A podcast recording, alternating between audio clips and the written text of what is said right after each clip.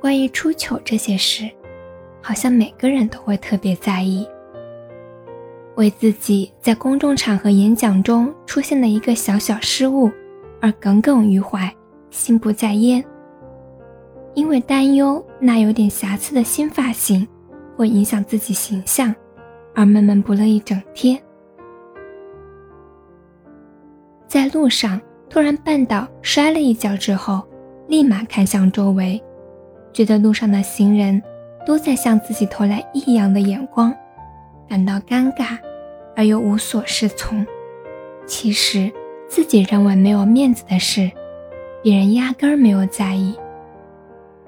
我们总是下意识地认为别人无时无刻不关注着自己，所以要每时每刻演绎完美，维持形象。但其实。别人根本没那么多心思放在我们身上。就像《遇见未知的自己》这本书中写到的，让我们心理上受苦的，不是事情本身，而是我们对事件的看法和围绕着这个事件所编造的故事。我们每个人都是自己世界里的王子和公主，但只是别人世界里。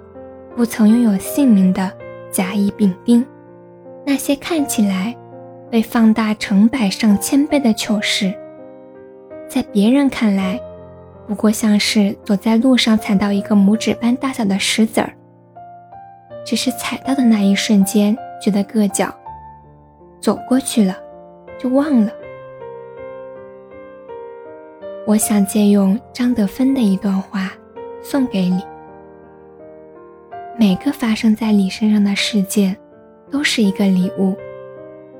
只是有的礼物包得很难看，但如果你能带着信心，给他一点时间和耐心，细心地拆开这个惨不忍睹的外壳包装，你会享受到它内在蕴含着丰盛美好，而且。是精心为你量身打造的礼物。